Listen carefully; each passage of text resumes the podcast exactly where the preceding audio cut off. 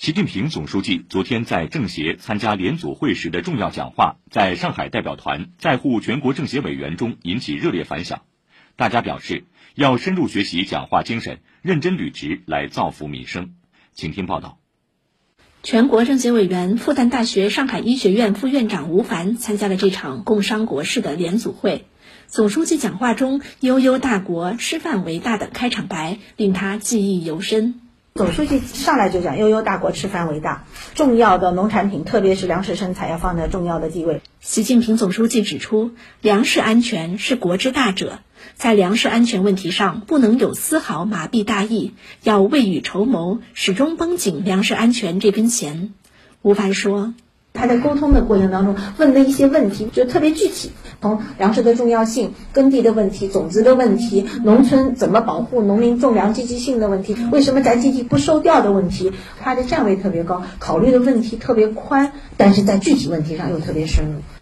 习近平强调，乡村振兴不能只盯着经济发展，还必须强化农村基层党组织建设，重视农民思想道德教育，重视法治建设，健全乡村治理体系。全国政协委员、国浩律师事务所合伙人吕红兵说：“怎样让农村老百姓更好的知法守法？身为一名律师，他感到任重道远。基层组织、党组织发挥作用是关键。”农村的老百姓、农民法律意识的提升是前提，这样的话，我觉得我们这个乡村振兴啊，才能真正上层次，才能真正不走回头路，才能真正就是和更加平安的中国结合在一起。民生无小事，枝叶总关情。习近平总书记在座谈会上谈到社会保障问题时强调，对困难群众，我们要格外关注、格外关爱、格外关心，帮助他们排忧解难。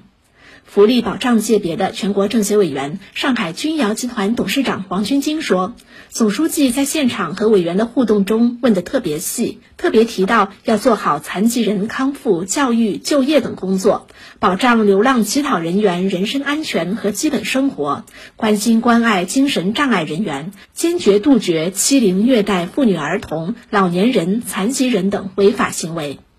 社会救助改革。强化临时救助，补齐农村什么，特别是讲到这个要增强这个农村的社会服务能力，那中间还讲到守护好人民群众的每一分养老钱。